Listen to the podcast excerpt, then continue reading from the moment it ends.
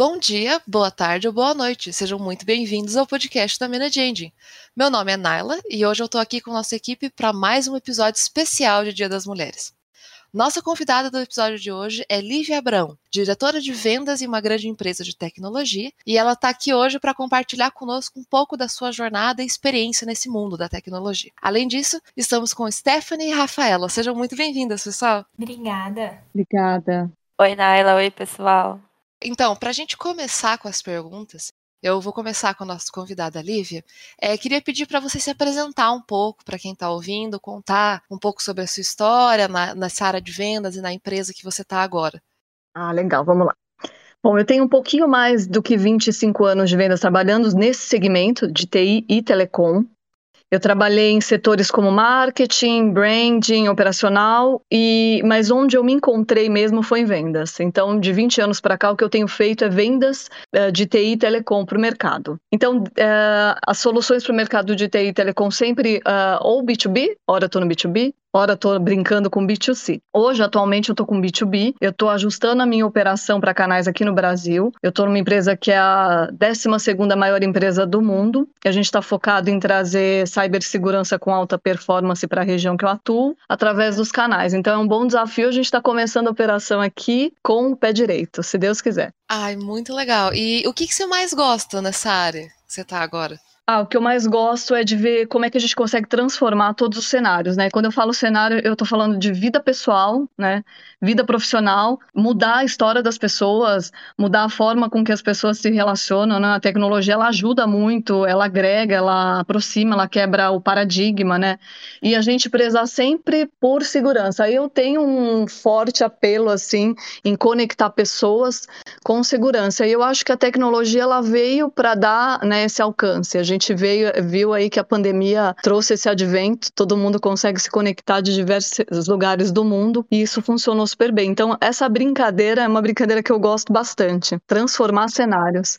Ah, que legal. É, a pandemia realmente ela trouxe a conexão assim entre as pessoas pela internet mesmo muito forte, né? E eu acho que a, a cibersegurança é mais importante do que nunca pra gente a gente poder fazer as coisas. Deixa eu te perguntar, já que a gente está falando de cibersegurança e tudo mais, você trabalha com equipes de TI, de vendas de TI, isso? Isso, pré-vendas, delivery, equipe de vendas, então todo mundo focado em entrega de TI. E quais é, são os maiores desafios assim que você geralmente enfrenta no seu dia a dia com essas equipes de TI? Hoje, a, o meu maior desafio, barreira da língua, né? No Brasil, a gente não tem uma cultura tão disseminada de, de alfabetização em inglês. Então, quando você pega os outros países, eu não fico só Brasil, eu fico Europa e uma parte da América Latina, as pessoas elas já vêm com o inglês embutido, né, um chipzinho. E no Brasil isso não é tão comum. Então, a gente tem a barreira da língua que impede um pouco a gente de uh, navegar do jeito que a gente gostaria. A gente tem um pouco de dificuldade com as culturas diversas. Quando a gente pega aí a América Latina como um todo, a gente tem diversos países com diversas culturas, colonizações. Então, a gente tem a ultrapassar todas as culturas diversas né? E Uh, em específico, quando a gente vai vender TI, telecom, uh, eu acho até que vocês devem passar por isso também, é quando a gente se depara com concorrência, né, sem qualificação nenhuma, sem qualidade na entrega, um preço super baixo, uma entrega super pobre. Então são várias barreiras, né? E aí a gente tem os novos entrantes tentando navegar num mar ainda que eles não sabem como navegar, né? Com talvez um barco não tão parrudo quanto deveriam. E aí a gente tentando cada vez mais é fazer uma cultura de que, lógico, novos entrantes é muito bom, mas que a gente também tem aí uma parte de história que carrega. Então, é, eu acho que são as maiores dificuldades. Ah, legal. Realmente, realmente são desafios, eu acho que trazem, trazem muito trabalho para a gente superar eles, principalmente esse negócio de cultura, assim, é muito questão de a gente acostumar, entender, assim, os dois lados, né? Exatamente, exatamente. Esse ano, a Manage End, a gente está fazendo 20 anos, né? É, também esse lance de 20 anos já em várias partes do mundo, e a gente sabe que a tecnologia mudou bastante desde aquela época até agora. É, você sente que a demanda por produtos de tecnologia tem mudado no decorrer do tempo durante a, sua carreira, durante todo esse tempo que você está em contato com a tecnologia? Mudou demais, demais, porque na minha época, quando eu me formei lá atrás, quando eu fiz ciências da computação, a gente vendia hardware, né? A gente vendia as coisas físicas, né? O momento hoje é muito mais de SaaS, software as a service e plataforma as a service. Então a gente teve uma virada de chave muito grande, a gente veio se readequando no mercado uh, hoje atual. E quando a gente fala de tudo isso, além de tudo, a gente tem aí o metaverso vindo com tudo, que ainda é um paradigma para muita gente, mas veio para ficar, não tem, né, como, como fugir. Ah, uma realidade mista, que é, né, é uma mistura de várias realidades, então, a tecnologia Twin, tecnologia Gêmeos, que vai ajudar muito a construção civil e outras áreas, a cibersegurança, ainda bem que a gente tem aí se readequado e a gente tem pensado cada vez mais com a, com a inteligência artificial ajudando né, regras de cibersegurança para a gente poder mitigar. A gente tem aí o mundo inteiro olhando para isso, principalmente agora com esse advento que está acontecendo da guerra. Então, muitas invasões, muitas formas de invasões. Então, a gente tem assim, inúmeras tecnologias novas, uh, plataforma CIEM 3.0 que é SOAR, não é CIEM. Então, tem muita coisa nova acontecendo e ainda por acontecer. Eu, enquanto você falava, Lívia, eu pensei é, numa pergunta que, que você diria para alguém que está começando na, na, nessa área, né, hoje em dia? Porque quando você se formou, você falou que você se formou em ciência da computação, eu acho que você não, não pensou que algum dia você fosse trabalhar com vendas, né? Então, eu acho que foi algo que foi acontecendo. Então, o que, que você diria? Porque hoje em dia as pessoas têm tantas possibilidades, a gente pode se formar numa área e é, transitar por tantas outras. Então, qual conselho que você daria? Eu, eu daria um conselho, foi na verdade o que eu aprendi ali com meu pai e com a minha mãe, que independente do que você for fazer, né, se você quiser integrar-se na área de TI, por exemplo, entenda dentro da área de TI a gente tem várias designações, tem que fazer com paixão, tem que fazer com brilho nos olhos. E você tem que fazer com muito foco. Então, você mistura esses três. Às vezes eu estou na área lá de tecnologia, como eu falei, eu já trabalhei em marketing de tecnologia, brand de tecnologia e vendas. Eu passei pelas, por todas essas áreas para entender que o que me fazia brilhar os olhos era vender tecnologia para as empresas, né? Era impactar as empresas com a tecnologia que eu trazia. Então, quando a gente faz com paixão, com foco, a gente só tem que fazer o que a gente ama. Não adianta a gente fazer alguma coisa porque o mercado está apontando que daqui a 10 anos cybersecurity é a bola da vez, ou DevOps, ou enfim, né, inteligência artificial, data science.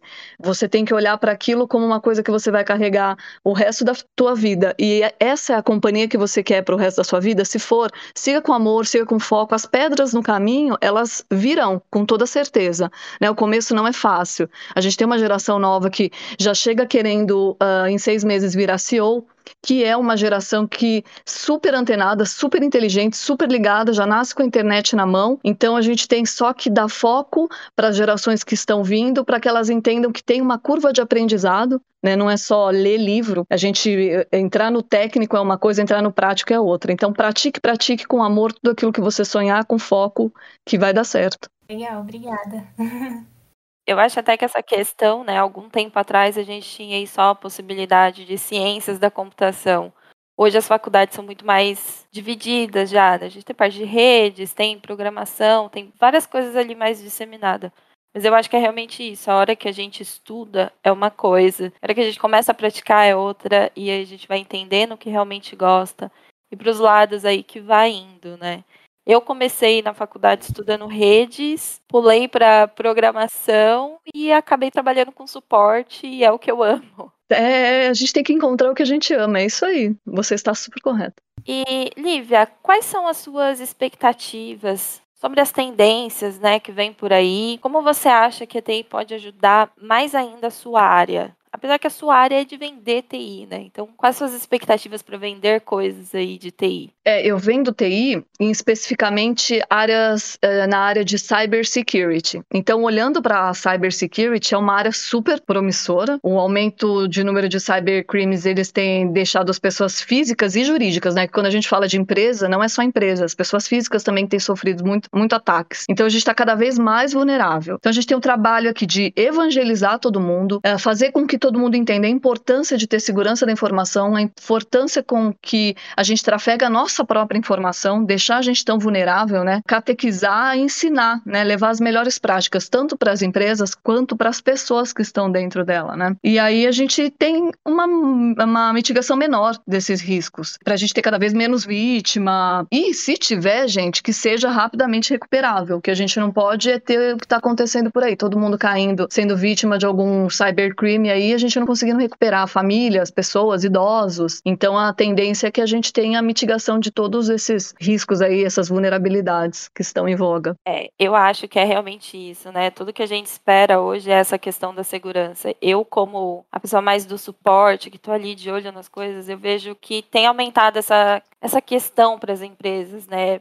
Eu vejo finalmente muita gente dando a atenção que deveria para isso principalmente com a pandemia, como vai todo mundo para casa, você não tem o controle do que, que o funcionário está fazendo, não está, então as pessoas começam a pensar, mas isso é muito importante, né? A gente tem sempre que pensar que por trás da empresa realmente tem pessoas. Não é só uma empresa, não é um CNPJ que está sendo afetado. São muitos CPFs por trás de um CNPJ. Exatamente é realmente muito importante e é legal ver as empresas se preocupando e a gente trabalhando tão bem, você trabalhando nisso de vender essa segurança de muitas vezes a gente precisa vender a ideia de que a, a empresa precisa dessa segurança, né, também. Que eu sei que TI às vezes algumas pessoas acabam vendo como um gasto dependendo do ramo ali para quem você está vendendo, eles acham que tem um gasto. E é sempre um investimento, né? Segurança, é o seu negócio, são seus funcionários. Exatamente, Stephanie. A gente tem até um jargão que eu uso uh, com aqui os meus stakeholders. A gente costuma falar assim: uh, não é